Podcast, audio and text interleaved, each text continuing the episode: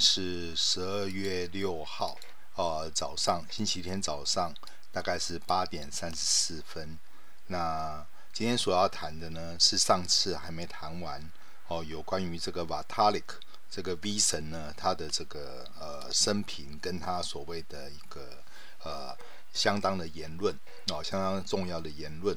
那后面的这一集呢，要谈的是这个 V 神的政治影响力。那比起一些哦，所谓关在家里的天才之外，那 V 神呢，有一个很特别的地方，就是他很高调，会去拜访各国的政府，希望能够真正的推广他的这个以太币。那在俄国这边呢，哦，V 神跟普丁，就是俄罗斯总统普丁这边呢，在二零一七年的六月，哦，他在某一场的这个 CEO 的这聚会里面，哦，进行了所谓的简短的谈话。那后来，V 神呢，在公开声明里面确认了他跟普啊普啊普普丁进行了这个啊领域里面最高级别的会面。那俄罗斯当地媒体呢，有报道说，在一些大型企业的 CEO 交流啊交流过之后呢，这个俄罗斯总统呢跟普丁谈话之后，谈到了区块链技术在俄国哦这个 邦联里面的这个潜在的用用力。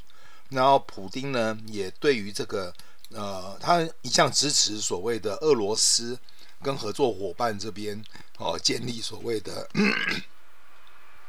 商业的连结。那 V 神也透露说，他有鼓励俄国政府呢，哦，应该要把这个加哦加密货币、虚拟货币的这个福利哦传递给人民。但是他后来又很沮丧的表示说。他其实说了很多，但是不确定对方哦真正听到了多少。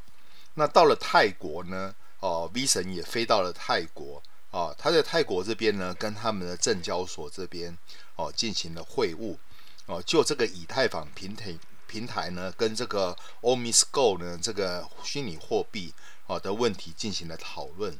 那到目前为止呢，泰国证交所啊已经在探索哦虚拟货币的监管以及它的效用，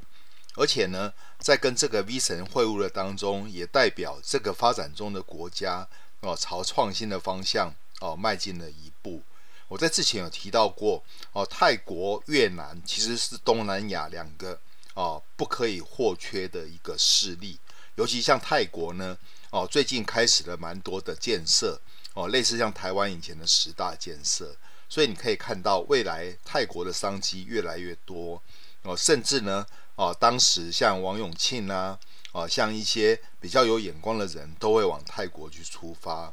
那光是我当时做的这个泰国的两条高速公路，哦，一个叫 M1，一个叫 M 八十一，哦，两条串接哦不同城市之间的这个呃快速道路。大概就花了六百亿左右的这个哦泰泰铢，那泰铢跟台湾这边呢，大概哦大概是一比零点九左右的一个换算，等于说他也花了五百多亿哦哦，就是为了两条路。那除了这个以外呢，那 V 神跟台湾也有很深的连结哦。那 V 神来台湾呢，他曾经与呃唐凤。那政务员委员唐凤呢，还有许立委的许玉仁这边见面，那看起来大家谈的相哦相谈甚欢。那他们讨论的是政府端的应用区块链的可能性，还有就是把区块链跟虚拟货币在台湾落地哦，然后进行这个呃有哪些规范，有哪些发展，其实有相当深的讨论。那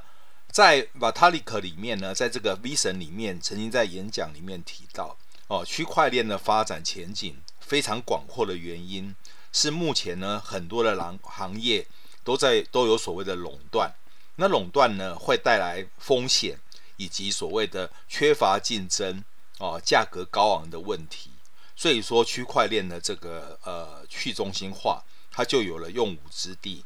哦，它的原话是这样讲：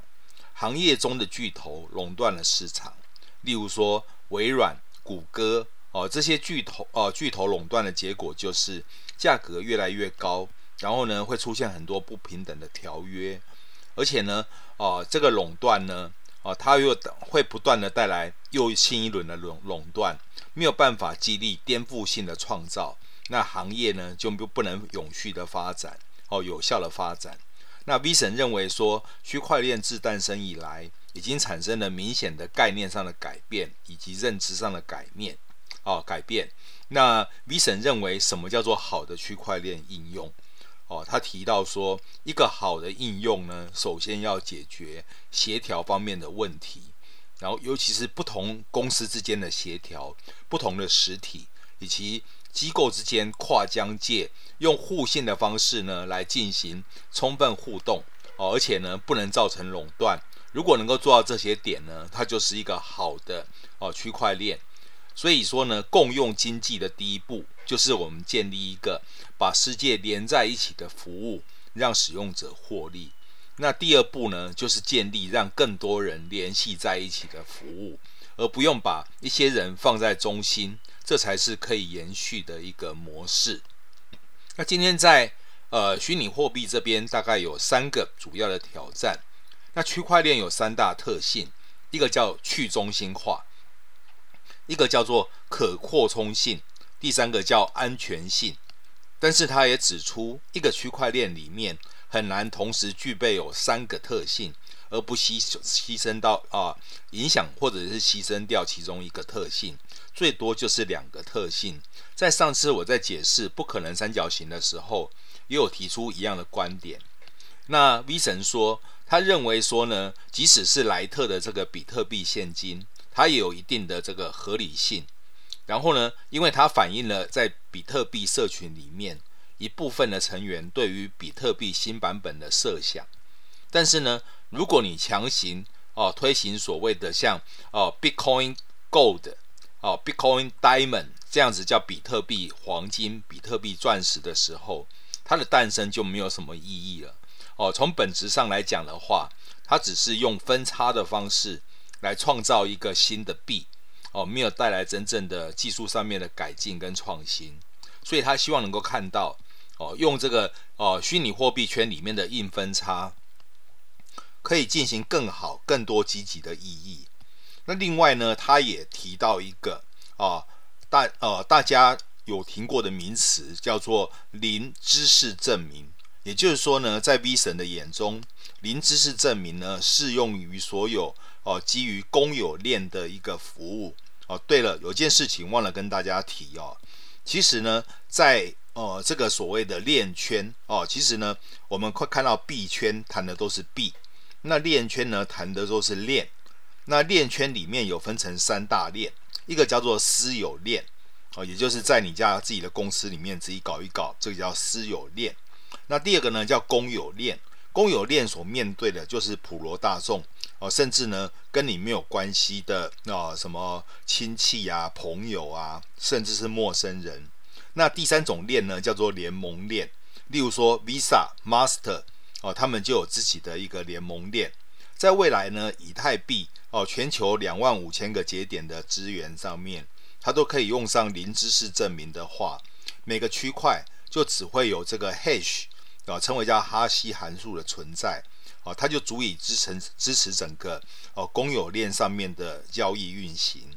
哦，问题在于说，你怎么样把这个零知识证明作为通用的方案，在广阔的这个呃范围里面把它应用起来？那瓦塔里克哦 V 神他特别说哦，困难在于说哦，经过加密的这个数字哦，不太可能写到智能合约里面。要进行零知识哦证明的时候。你必须要开发环境具有相对的工具，而且呢，要能够在一定程度上面保障去中心化，还有交易隐私以及安全。好，这就是林芝是证明他的看法。那至于挖矿来讲的话，那他也提到一件事情，在矿工来讲的话，最关心就是你用了多少资源，最大化挖挖出了多少矿。所以在矿界里面，大家流行的就是买矿机、买买显卡，然后呢，造成大家所看到的哦，显示卡价格飙升，然后呢，专属的矿机的诞生哦，最恐怖的就是对全球耗电量的影响哦，因为它用了一个非常恶名昭彰的一个方法，叫做哦工作量的证明，叫 POW，叫 Proof of Works。哦，那所以它能够做的事情就是说，呃，事实上呢，呃，挖矿难度的提升，哦，它是希望透过别的方法来做一个改进，它会把从比特币这边叫做 POW 的方法，哦，转移到持有性哦持有量的一个一个证明。它主要的概念是说，在节点的这个记帐权上面所获得的难度，跟节点持有的权利成反比，哦，相较于 POW 呢，有一定程度减少了数学运算所带来的哦，这所谓的呃资源损耗，那性能呢也会进一步提升，哦，虽然说它即使也是利用哦同样的原理来获得记账权，哦，那这个容错的机制呢？基本上它跟 POW 哦，我还是强调一遍，它是比较像的。可是呢，你也可以把它视为是 POW 呢，它的一个晋级的一个共识的机制。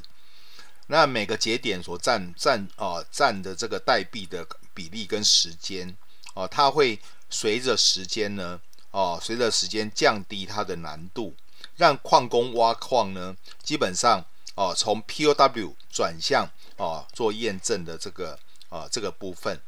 那事实上呢，对于矿工来讲的话，如果变成不是那么有利可图，哦，他他们挖矿的意愿就会比较低。那每次出哦出这个区块的这个哦以太的数量也会从五个变成三个，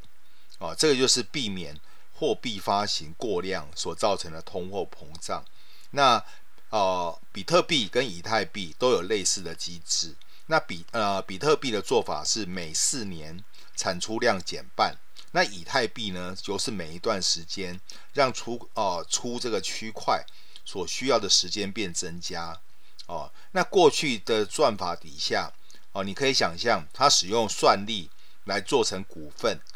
越多的网卡，你获得下一个的哦机会会越大。那它的优点是说，在于你这个哦区块链刚推出的时候。然后透过给算力提供者的这个奖励，它迅速可以把这个呃区块链所需要的这个哦、呃、的节点数量跟算力哦、给它推出去，所以它可以稳定住整个生态圈。但是你无限制的给予矿工奖励的时候，最后呢，你这个货币或会面临到一个所谓的两千一百万颗的瓶颈。所以如果是呃，比呃比特币或者以太币呢，都需要有类似的机制来减少这所谓的产出。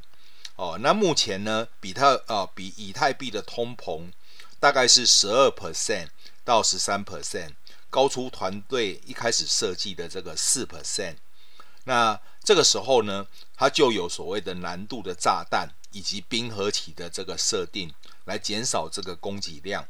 那随着时间过去呢，这个 POW 哦，它的这个奖奖哦的奖励会越来越少。嗯，但是相对的哦，以太币未来的这个 POS 哦，它会奖励会越来越多。哦，直到整个奖励移到 POS 上面，所以推行哦这个所谓的哦 POS 哦，就是用现在的以太币的数量跟币你持有这个币的的时间来作为股份。代表说，你拥有越来越多的比特币，哦，或者你持有在手上哦不流通的比特币，呃，这个以太币呢，越久的时候，你取到下一个区块的机会越大，哦，比较像是定存，你存得越久，哦，你的钱就会越多，哦，利率就会就会呃，利率说不定就会做一些调整，所以从区块链验证的角度来看，哦，这个是一个相当啊、相当。那浅显的一个比拟，哦，它这样子才能够维持以太币呢，维持最稳定，哦啊，避免像中国这边呢一直在挖，哦，挖一挖以后呢，最后结果，哦，它就是可以救救这些，哦，它透过它的这个方法可以救救一些北极熊啊，哦，救救一些哦寒带的生物。那另外呢，POS 的设计也是避免有人想要动手脚。或者想要在这分叉里面呢产生新链啊，如果验证者呢最后分支出一个新的链，或者是变成是两条链来破坏这整个区块链的运作的时候，那它有一个惩罚的机制，会把你整个比特币呢给收回去，哦，借为就啊借由这样子一个一个惩罚呢，来避免未来所产生的攻击。好的啊，其实呢，我有整理一张表，但是呢，因为用讲的哦不太容易呃理解，所以说呢，我就简单的用嘴巴讲一下哦。POW 哦，就是哦目前这个呃比特币的算法，它的优点在于说哦它的演算法比较简单，容易实现。所以你可以用之前讲的 ASIC ASIC 的矿机哦来做这个晶片单一算法。第二个节点之间呢，不需要交换额外的资讯就可以达成共识。再来就是哦，你它会破坏整个生态，而且呢啊、哦，但是呢这个东西其实啊、哦、会要投入极极大的成本，这算是它的已经到了它的缺点的部分。那另外一个就是说。呃，它还有一个部分，就是说，呃，区块确认的时间哦、是比较难以确定的啊、呃，比呃难以缩短。也就是说，当你在汇出大额金金钱的时候，可能要经过好几次的这个验证，有可能会高达六次。所以说呢，你有时候把一笔钱打给人家，哦、运气好的时候，你可能哦、只要花哦、几几分钟就到对方的账上面去。啊到对方的钱包里面去，那有时候长的时候，可能三天、六天、一个礼拜都还到不了对方那边去，所以它很难变成是一个汇款的方式。那另外一个呢，它也容易产生分差，所以说呢，在分差的时候就要经过更多的验证。那用户呢，会慢慢的哦，从个人挖矿发现挖不到之后，哦，发展到大的这个矿池里面。那算力越来越明显，这就跟哦中心化的这个目标哦背道而驰，甚至前面讲的这个五十一 percent 的攻击就会发生。那 POS 呢，它的优点就是说，在一定程度上面缩短了共识啊产生的时间。第二个哦，它也不需要花太多的能源呢就可以挖矿，但是缺点在什么地方？第一个。哦，它本身呢比较少所谓的专属的 ASIC 的这个矿机，哦，它本质还是需要挖矿，哦，它并没有解决哦商业应用上面的一个痛点。当然，比起比特啊、哦，比起比特币，以太币是一个比较稳定的币，哦，可是呢，但是它的缺点也是一样，就是说它所有的确认都只是在几率上面的表现，而不是一个确定的事件。哦，所以说呢，理论上面还是会被攻击。也就是说，你花了钱去呃去投入比呃以太币的挖矿，也不保证你就可以挖到矿。那在以太坊的代币上面有一个共通的标准，叫 ERC Dash 20。哦，你只要根据这个 ERC-20 标准所做出来的币，哦，有人发行咖啡币，有人发明珍珠奶茶币。有人发发行所谓的棒球币，它可以存在，例如说，哦，有一个统一的钱包叫 MyEtherWallet，你可以把它存到里面，因为他们都走同样的标准。那即使你是不符啊，你如果说你的东西不符合 ERC-20 的时候，或者你的 APP 哦都不是走这个标准的时候，那你就要自己开发钱包哦，在不同种类的这个代币之下，它也会变得比较复杂。那以太币呢，会把这所谓的总机，也你可以称为叫，可以把它当成是一个区块链，还有电话的转接服务，也就是应用，你把它拆开来看，哦，它通用型，而且不偏颇特定有啊、特定领域的应用呢，哦，你可以来设计这样子一个总机的系统，让不同领域的开发者可以基于以太坊呢来开发新的应用，哦，所以说呢，你这个时候。哦，有一个东西就出现了，叫做智能合约，叫智慧合约。智慧合呃智慧合约呢，基本上是用程式写出来的。那以太坊上面有专属的一个哦城市语言叫 Solidity。那 Solidity 呢，它是可以用以太坊的这个虚拟机哦来执行哦智慧合约。那因为以太坊所开发的智能合约呢，哦它的这个价格呢。可能高，可能低。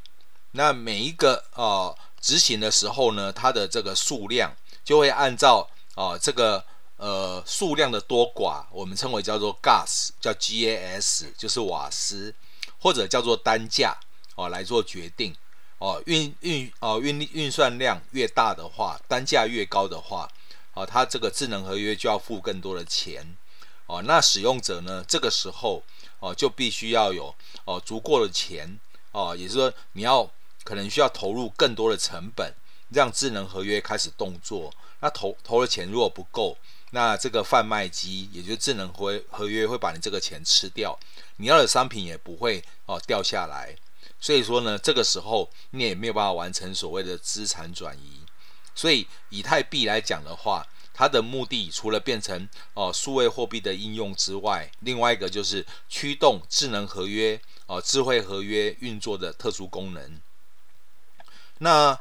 接下来我们就来谈一下 V 神的另外一个贡献，因为他我一直强调他是一个传教士。那传教士呢，要推广的就是哦以太坊这个东西，然后呢，他会出各式各样的更新，甚至呢，他也有发展的路线图。第一个阶段叫边境阶段，边境呢，它基本上是以太坊的第一次的哦版本的发布。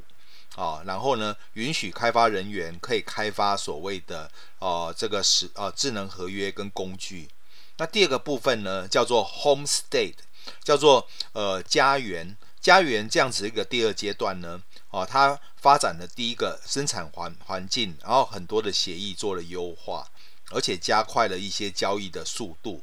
那第三个阶段呢，称为叫哦、呃、Metropolis，然后它主要呢是在做所谓的。呃，两个版本，一个版本叫拜占庭，一个东西叫做君士坦丁堡，都可以让以太坊更轻量、更快速、更安全。那到了第四阶段，也就是最终阶段呢，啊，叫做宁静阶段，啊，这个时间还没有定出来，它就会使用到 POS 了。这时候呢，它的共识算法就叫 Casper，啊，那 V 神呢，在这一年来，啊，在二零一八年左右。他大概访问了台湾四遍，二零一七、二零一八哦，不是只有来台湾分享区块链的技术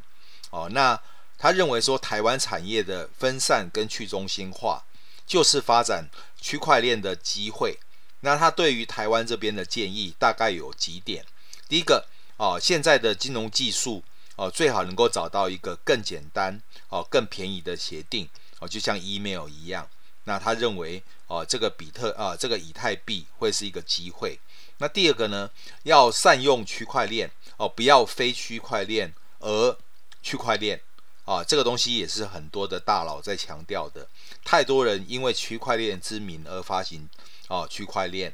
然后再来就是很多非商哦金融的商品出现，但是可以用，但是不成熟哦。例如说供应链，它要让上下游。供应商、制造商互相沟通，然后大量的订订单资讯呢也要交换，而且呢它是特定产业，你必须要有 know how，所以说呢这一类的应用还不简单，还在早期。那在一个阶段里面，他认为要聚中聚焦在四个啊技术挑战，刚讲的啊效率、隐私、扩充，还有扩充规模，还有这个安全。那当你解决这些问题之后呢，这个时候台湾这边就可以正式的开始运用，事实上全世界都可以开始应用。还有就是哦，银行现在在推身份验证，那这些身份验证呢，其实哦，他正在研究一个零知识证明，也就是说，你不需要拿你的证证件哦 scan 起来，那甚至你要跟你的证件拍照传给对方哦，这个可能要花几年的时间才能解决。然后区块链呢，目前最高每秒大概到一百五十次的交易，哦，那远低于金融界每秒需要几万次的交易啊，所以说呢，他认为即使是每秒一百五十次，台湾两千七百万人哦，每个月改一次身份资料就已经非常够用的。但是如果谈到支付的话，其实呢，它是非常的不够，所以这个时候也需要有扩充性上的挑战。那最终的一个挑战呢，就是每一台电脑都具有能力能够处理区块链的应用。那也就是说，你会把大型区块链切割变成好几个哦区块链。然后在在趋势上面来讲的话，就是哦已经有人用哦就是以太坊呢来打造私有的区块链。那这个时候来讲的话，像台湾的账联网 AMIS 呢，也在发展类似的专案，哦，但是他也没有一个神奇的魔术可以马上实现，哦，那他来台湾很多次，他想看看台湾科技的进展，然后他也有去新竹哦，然后竹科这边分享过区块链的技术，他每次来的时候都是爆满的人哈、哦，那台湾。很多产业出现了去中心化的产业，台湾有上千家银行，但是没有一家能够通吃所有的使用者，也就是没有所谓的主导市场的领导者。那区块链就很适合这一类哦，去中心化的一个应用。那如果能够好好应用的时候，他认为台湾有很多潜在的发展，尤其像身份认证啊、零知识证明的部分。然后因为哦，以太。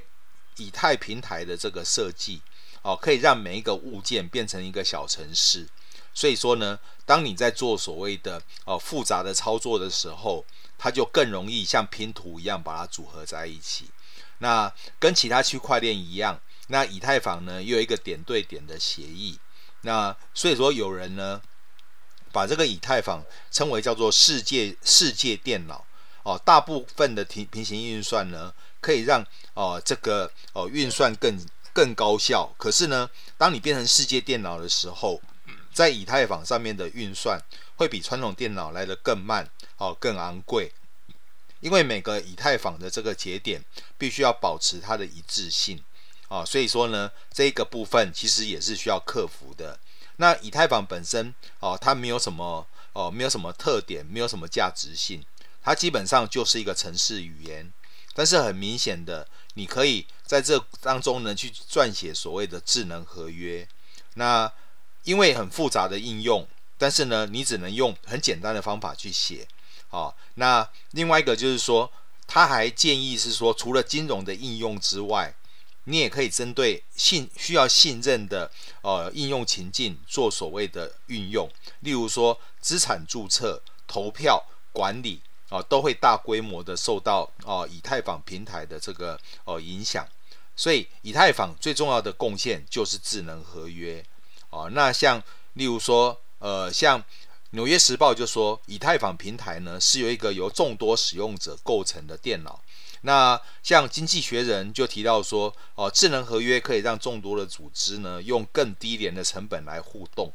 那功能之一就是产生所谓的非中。非中心化的自治组织啊，那这个大概就是我们今天谈到这边，大概就是哦，我们在谈的就是有关于 V 神的哦终极哦中间的那一集。